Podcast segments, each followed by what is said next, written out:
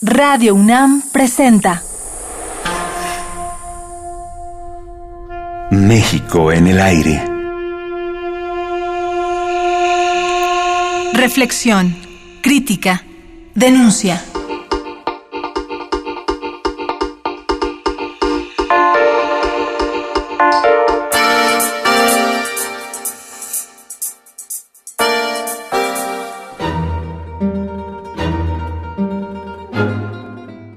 México no es un país justo, no es un país legal, no es un país sereno.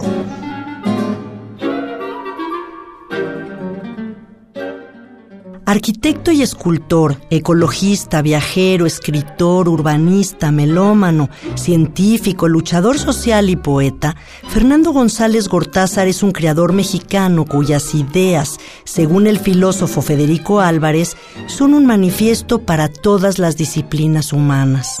Pero además, el Premio Nacional de Ciencias y Artes 2012 ha sido siempre un atento observador de la realidad que nos rodea y un artista apasionado por la vida, los sueños y las utopías.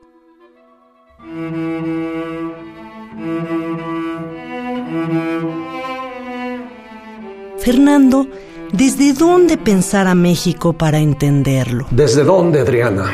Mira, como no podemos escapar a lo que somos, cada quien lo ve desde su propio lugar. Yo lo voy a hacer desde mi cultura, desde mi formación, desde mi deformación, desde mi sensibilidad, desde mis intereses y también inevitablemente desde mis limitaciones y mis ignorancias. También quiero decirte que yo no creo que sea posible entender a México. En general no creo que sea posible entender ninguna realidad compleja y cambiante como lo es nuestra realidad nacional. Yo por lo menos cada día siento que entiendo menos, me siento más rebasado por la realidad. Tan es así que después de mucho reflexionarlo por décadas, he llegado a la conclusión de que por eso dejé de escribir en la prensa. Porque la realidad me resultaba tan ambivalente que igual podía defender un punto de vista que el opuesto. México está en el aire, como muy hermosamente reza el encabezado de esta serie de entrevistas, y yo también estoy en el aire. Entonces, entre aire y aire, a ver qué sacamos en claro. Podemos ir dando respuestas parciales a lo que es México. Siempre y cuando estemos muy conscientes de que son eso, parciales y provisionales.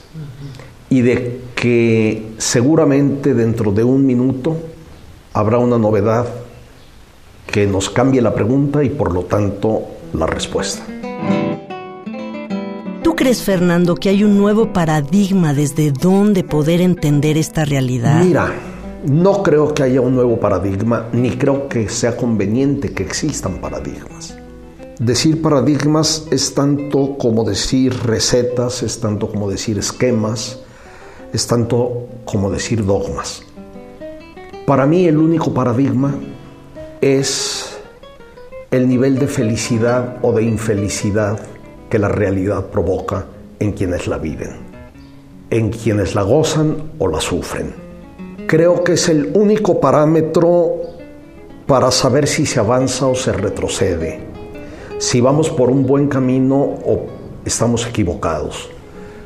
La felicidad es la mayor de las utopías, es la gran meta, el gran sueño. Y cuando digo la, la felicidad no me refiero solamente para los seres humanos, sino para la naturaleza y para los productos de la historia, los productos humanos de la historia, es decir, para el patrimonio. Todos estos deben ser también felices. Dada la dificultad de entender a México, ¿tú crees, Fernando, que desde la academia, las artes, la historia o desde la lectura política haya una luz desde donde mirar con mayor claridad? o desde tu lugar como artista?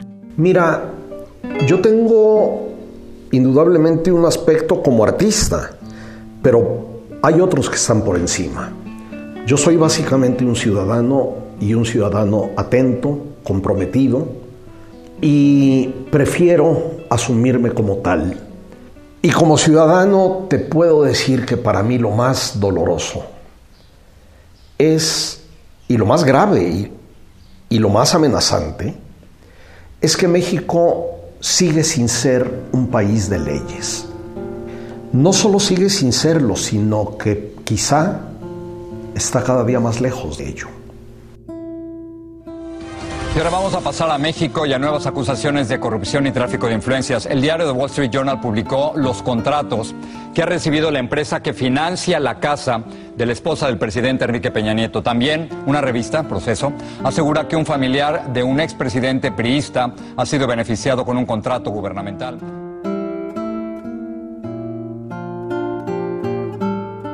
Problema de la corrupción en el país es estructural. De acuerdo con el índice de percepción de la corrupción 2014 elaborado por Transparencia Internacional, México es el país más corrupto entre las naciones miembros de la OSD. No somos un país de leyes y de esta situación se deriva la injusticia, por lo menos se deriva parcialmente, la injusticia, la impunidad, la corrupción. Creo que el crear una verdadera cultura de la legalidad, con todas las consecuencias que acabo de citar, es la mayor tarea que tiene por enfrente este país. Y creo que estamos fracasando de una manera total. Repito, la corrupción, la injusticia, la violencia se derivan del irrespeto por la ley, que se ve desde cuando sales a la calle y te das cuenta de que nadie respeta los semáforos. Por allí eh, deberíamos empezar, por tener un poco de disciplina, por recuperar las fórmulas de convivencia.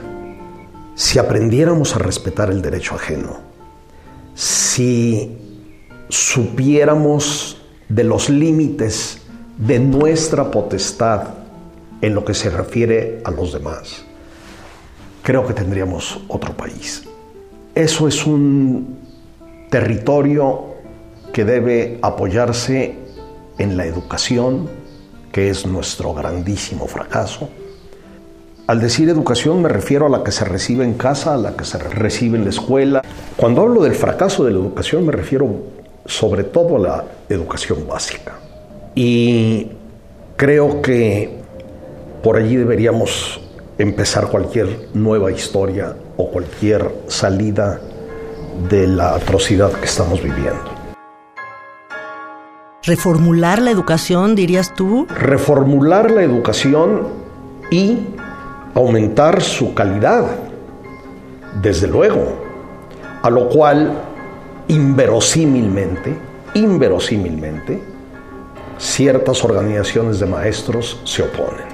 Es decir, se oponen a la autosuperación, se oponen a ser mejores en su oficio, a respetar de nuevo los derechos de los niños y los derechos de la sociedad y comprometen con ello el futuro del país. Es decir, se debe recuperar la política, Adriana. Estoy convencido de que la política no es solamente una profesión, sino probablemente la más difícil de todas. El que estemos llenos de políticos improvisados, de gente que no tiene el menor oficio en el terreno, el que sea posible que llegue a la presidencia de México un hombre rudimentario como Vicente Fox, habla muy mal. Por cierto, y dicho de pasada, el PAN me sigue pareciendo el más vergonzoso de los partidos políticos del espectro nacional. ¿Valió la pena ser presidente? Muchísimo, no lo cambiaría por nada. ¿Volvería a ser presidente? No, porque no se puede. Si se pudiera, Banamero ahora sí.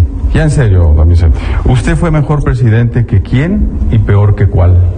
Pues mira, si en eso me estás diciendo los de México del siglo, pero me los llevo de calle, hermano, pero en serio, incluido Juárez.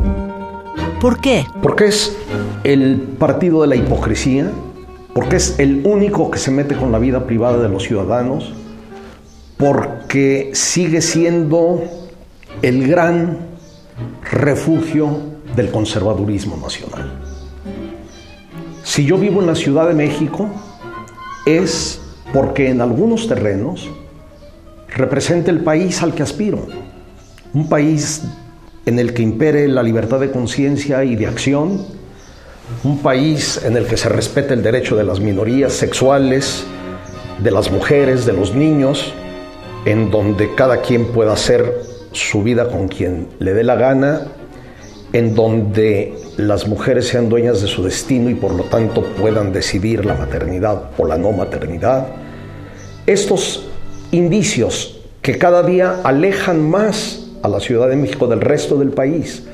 Decir, la Ciudad de México empezó a moverse a una velocidad infinitamente mayor que el resto del país a partir del 68, sobre todo.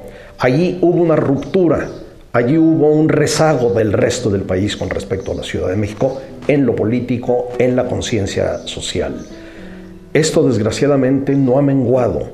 En el resto del país todo lo que yo mencioné como razones mías para vivir aquí, se afianzan los dirigentes políticos y los partidos son terriblemente cobardes y los propios individuos que los representan pues tienen en su infinita mayoría este conservadurismo que por cierto también se da en muchos políticos de la pseudoizquierda.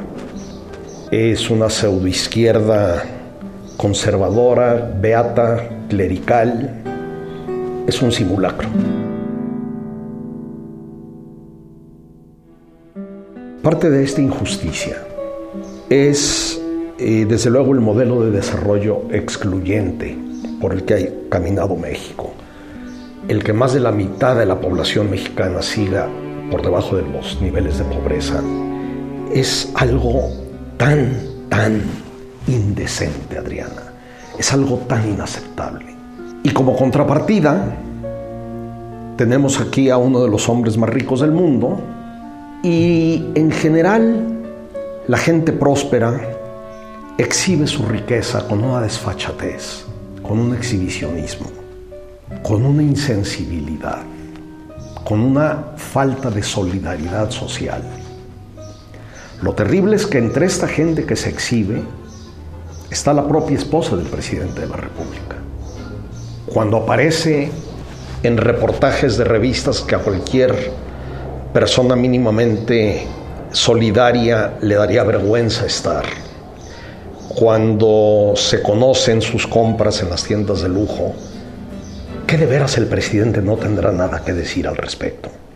Que el país no le podrá pedir cuentas al presidente acerca de este tipo de cosas. Es decir, México pasó de ser el tradicional país de resignados a pasar a ser un país de irritados. Y esto es profundamente irritante, es profundamente injurioso.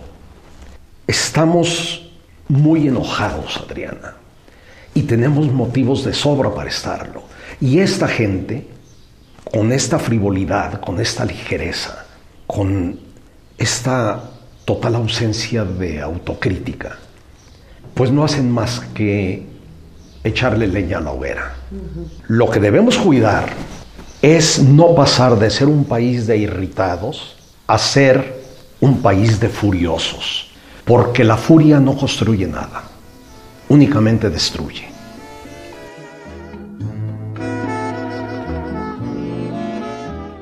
Hasta aquí la primera parte de nuestra entrevista con Fernando González Gortázar.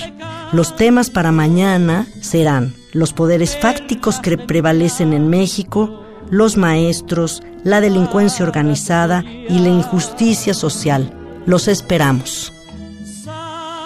Radio UNAM presentó México en el aire. Operación Miguel Ángel Ferrini. Equipo de producción Adriana Malvido Omar Telles, Alejandra Gómez y Jessica Trejo. Humanidad,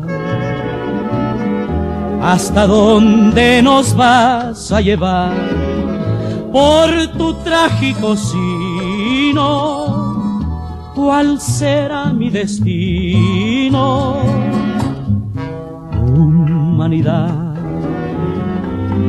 yo de sangre te he visto ceñir, pobrecito del mundo